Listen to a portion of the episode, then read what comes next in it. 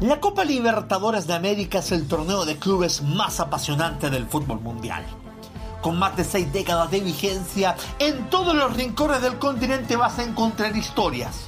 Y aquí se las vamos a contar. Soy el señor Libertadores. Bienvenidos al podcast de la Gloria Eterna. Hubo una época en los comienzos de este torneo que en las finales, cuando no había un ganador en los duelos de ida y vuelta, se recurría a la opción de jugar un tercer y decisivo partido en cancha neutral.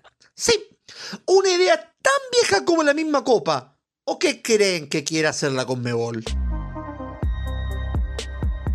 Pues esta instancia se creó al inicio del certamen y se dispuso de ella hasta 1987 donde al año siguiente se disputaría el formato tradicional, con diferencia de puntos, de goles y en caso de igualdad una definición por penales.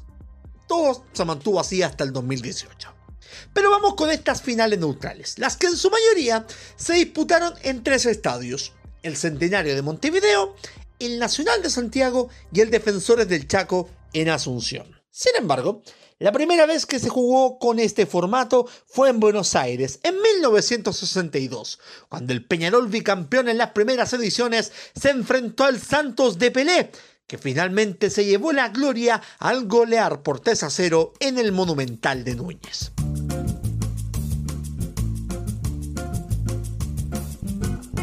Luego, se jugaron en cuatro años consecutivos entre 1965 y 1968 con una particularidad. Entre de ellas, había presentes equipos uruguayos y argentinos. Independiente y Racing de Avellaneda ganaron en el 65 y 67 respectivamente.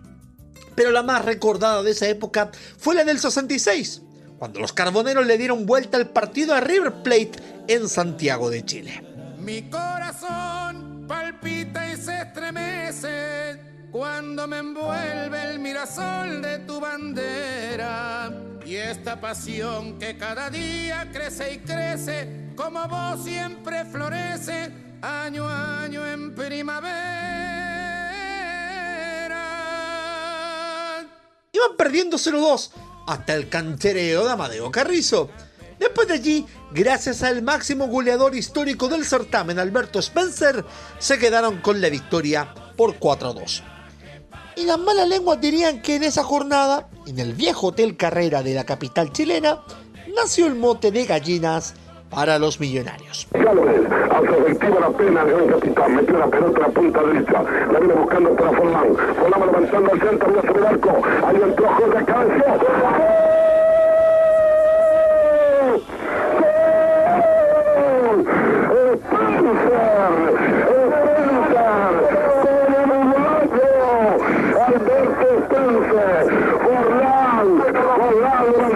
Cabezón. Esto bomba. El ecuatoriano, se metió de cabeza. La pelota partió la izquierda de Carrizo, que ya hace más el payaso, marcando entonces al tercero para el equipo uruguayo. Las finales en cancha neutral le permitieron a Estudiantes de La Plata ganar por primera vez la Copa. Fue en 1968 cuando en Montevideo le ganaron al Palmeiras por 2 a 0. Allí nacería el primer tricampeón de la historia.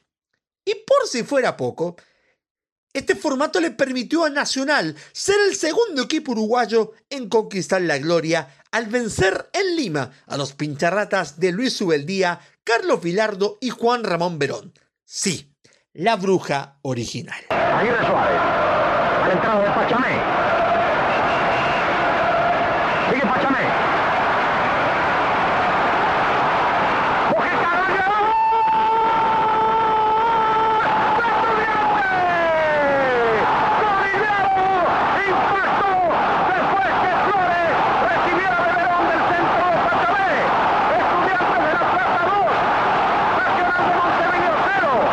Los 70 se disputaron este tipo de definiciones entre 1973 y 1977.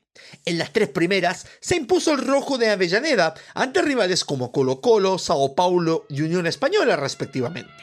Mientras que en las dos siguientes le dieron el título a dos nuevos equipos, Cruzeiro en 1976 y Boca Juniors al año siguiente.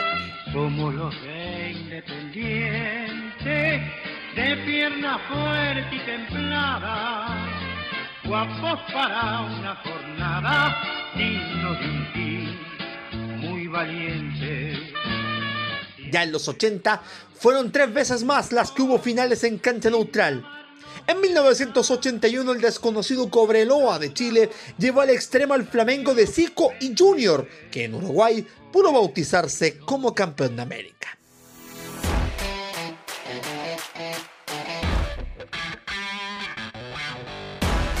Las últimas dos ocasiones ya las habíamos repasado en este podcast. En 1985 fue Argentino Juniors quien fue hasta Asunción para vencer por penales al América de Cali, que perdería tres finales consecutivas, siendo la última de ellas la más dramática y la última en este formato. 31 de octubre de 1987, Estadio Nacional de Santiago. La ventaja era para los colombianos, que necesitaban de un empate para acabar con años de maldición y llevarse por fin la copa hasta Colombia. Pero lo que sucedió quedó en la historia. Devuelve Bataglia, para arriba Viera, golpe de cabeza, la busca da Silva, tira para Villar, marca Valencia, sacó Valencia, sube Viera, viene para el bomba, el bomba Diego, se va Diego, tira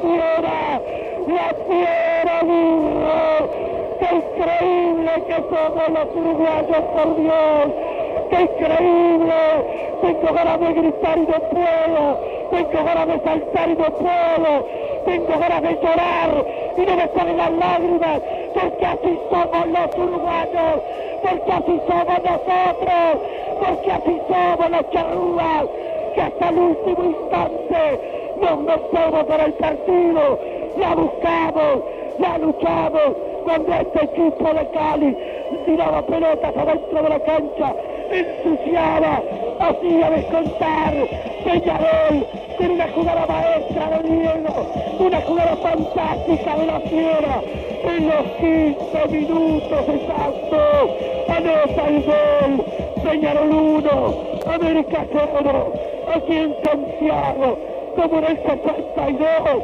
como en el 66, como el 82, ganando los uruguayos porque somos así, porque metemos hasta el último momento, porque no nos entregamos nunca, porque luchamos contra la adversidad, porque cuanto más difícil es mano justa, Peñarol arriba, gana por 1 a 0, prepárense para Tokio, porque a Japón va a